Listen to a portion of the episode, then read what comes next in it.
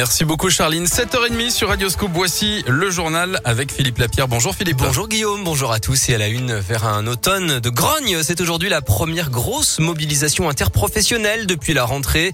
Appel à la grève nationale lancée par l'intersyndicale CGT, FO, FSU, Solidaire et UNEF. Au centre des attentions, le sort de certains salariés comme nous l'explique Jean-Michel Gourgaud. Il est secrétaire général de la CGT dans la région. Il y a le problème effectivement euh, des salaires, il y a le problème euh, des conditions de travail. Hein. Euh, il y a aussi à travers cette sortie de crise des professions qui ont été stigmatisées. Hein. Je pense aux soignants notamment, hein, qu'on a applaudi à une époque et puis qu'on crucifie aujourd'hui parce que certains d'entre eux ne sont pas encore vaccinés. Ou voilà, on est dans un contexte aujourd'hui où le gouvernement joue sur la division. Il essaye de diviser les populations pour faire passer sa politique avec toujours plus de régression. Il revient à la charge, y compris par rapport aux retraites. Et donc, eh bien, il faut que le monde du travail euh, réagissent à ça. Hein. La construction d'un processus de lutte euh, va s'engager. Et à Lyon, une manif est prévue à 11h au départ de la manufacture des tabacs et en direction de la place Bellecour.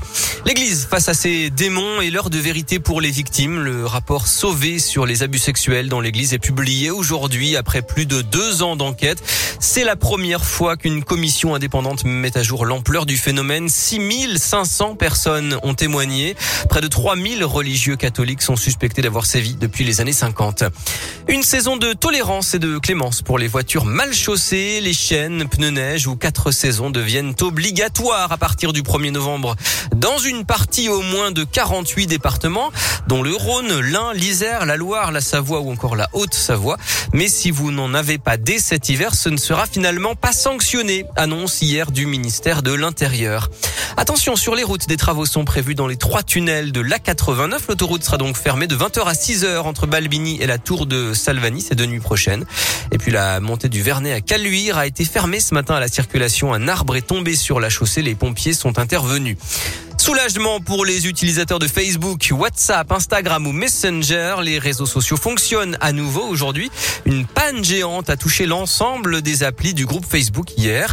Et dans le même temps, même si ces deux événements ne sont pas liés, un, un fichier contenant des infos personnelles de 1,5 milliard de comptes Facebook serait en vente actuellement sur des forums de pirates informatiques selon le site Privacy Affairs. Les suites du derby euh, dimanche soir entre saint et Lyon, un supporter de 23 ans a été placé en garde à vue selon le progrès. Il sera jugé prochainement. Deux fumigènes ont été retrouvés dans son caleçon.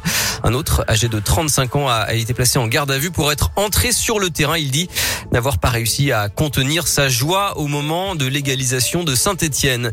Le début de la phase de groupe de la Ligue des champions féminines. Les joueuses de l'Olympique lyonnais affrontent Aken en Suède à 18h45 et l'événement, c'est le retour dans le groupe euh, lyonnais Dada et Gorberg après plus de 20 mois d'absence. En basket, la deuxième journée de championnat. Déjà, l'Asvel joue au Portel ce soir à 20h.